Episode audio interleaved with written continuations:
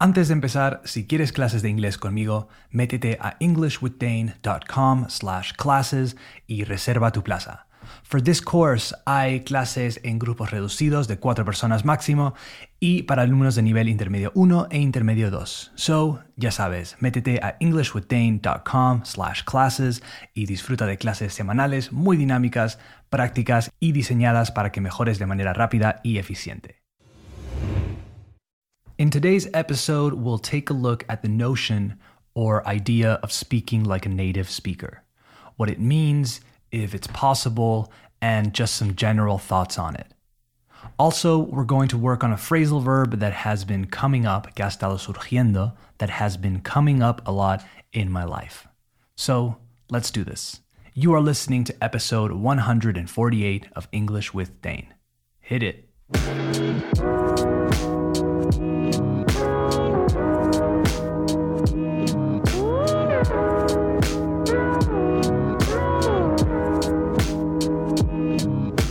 Okay, we have officially started the show, so let's talk about whether or not it's possible to learn a second language to the point of using it like a native speaker.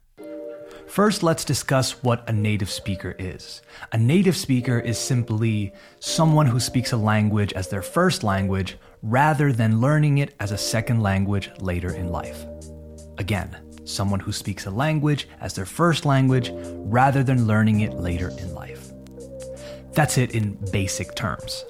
So, when it comes to the question of can you become as proficient and effortless as a native speaker of a language? No, I don't think you can get there. I think you can use expressions that native speakers use, you can adopt idioms, sayings, slang, intonation, but you will very likely never get there. Your brain hasn't developed from the earliest of ages using that language, and that's fine. Here's the thing though that shouldn't be your goal. That shouldn't be your objective, your, your end game. I think it's healthy to want to improve and have goals as long as they're achievable. That's the key word here achievable. I think people get hung up on trying to speak like a native speaker one day when they just won't. Now, I promise this little speech isn't meant to curb or dampen your motivation. My intention is, rather, to stop you from falling into that trap.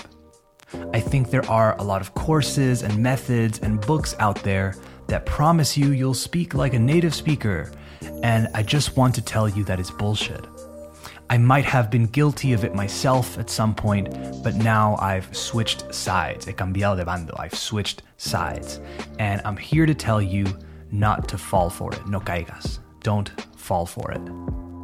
I think what people mean when they say, quote, I want to speak like a native speaker, is that they want to be fluent and proficient. They want to be comfortable and feel like they don't have to translate everything in their head. They want to feel confident and they want to get to that point in which speaking English is easy. Sure, that's okay, that's achievable. I think it's important to frame these things correctly in your head. You're not going to sound like a native speaker ever, probably.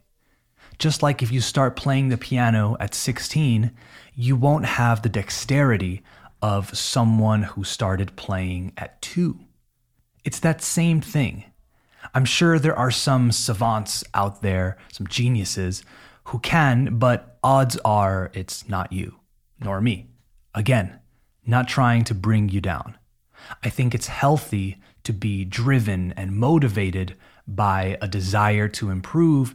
And if English is your passion and you think about it all the time and you're really motivated, then that's awesome. But again, have achievable goals. I'm really torn about the accent thing, guys. I'm sure you can tell.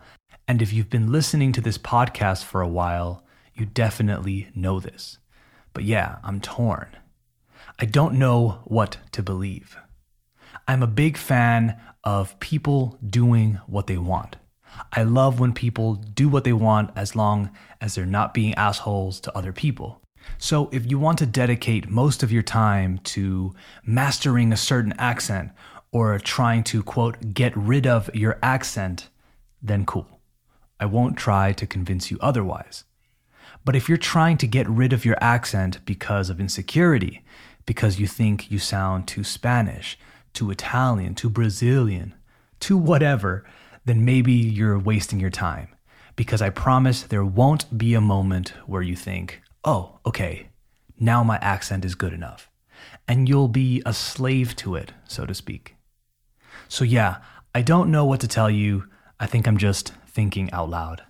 Um, let me know what you think about this. Write to me at English with Dane on Instagram or send me an email or something because I'm genuinely curious about what, what you think. This is these are just my thoughts and I want to know yours.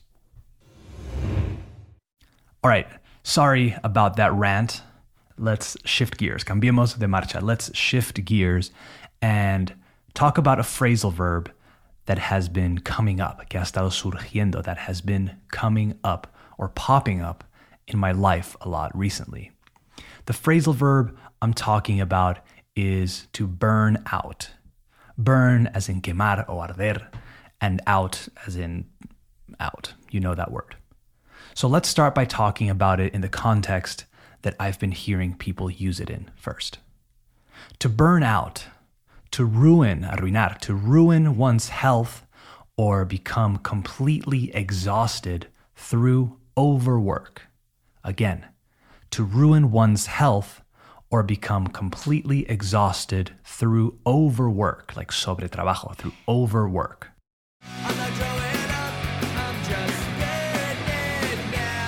So recently, I've heard people say that they are burnt out or burned out because they are working too much.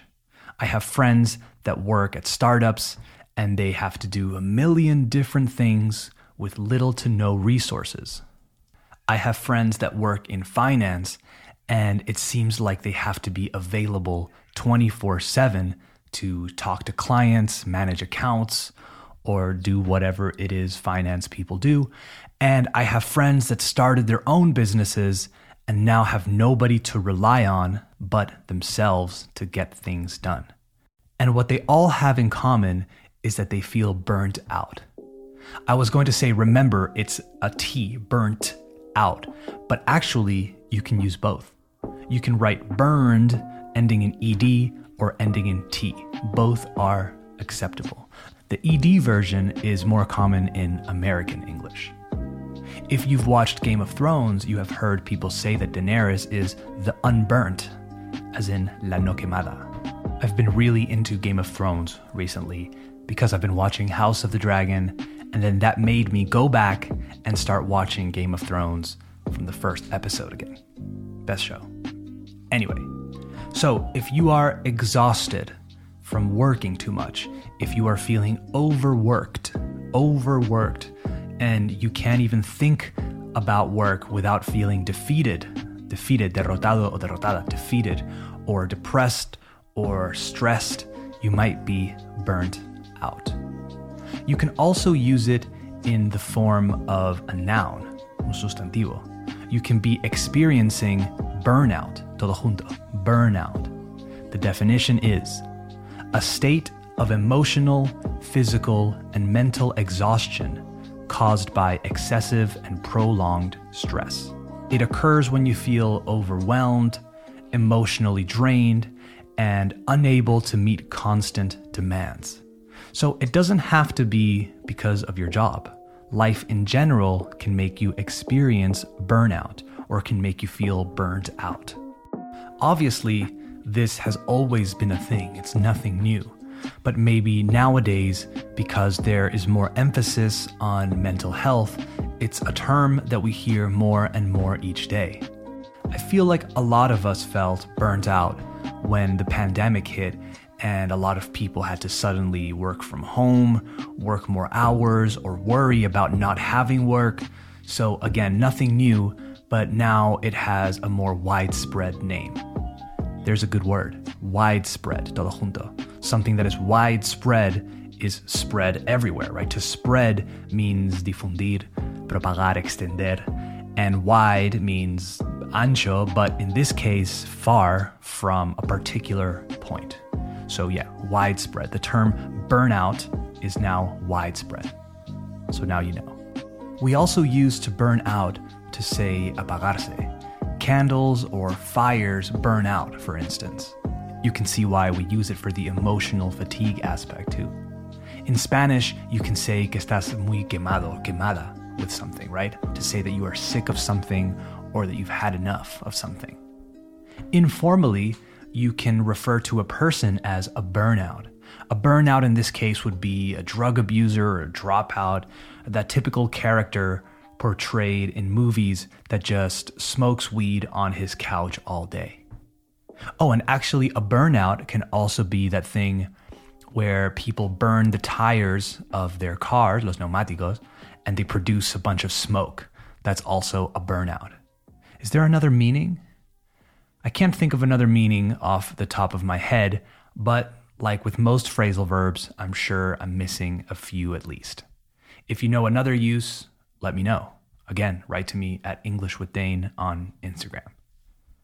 All right, that's it for this episode of English with Dane. I hope you enjoyed it and I hope you learned something. If you made it this far, si llegaste hasta aquí, if you made it this far, give it a five star rating on Spotify or Apple Podcasts or wherever you listen. If you want transcripts for all future episodes so you don't miss a word, go to englishwithdane.com slash transcripts and sign up to the listener list. You'll receive full transcripts for new episodes on the same day as they come out. If you want past transcripts, you can get those there too. That's englishwithdane.com slash transcripts. All right, talk soon. Later.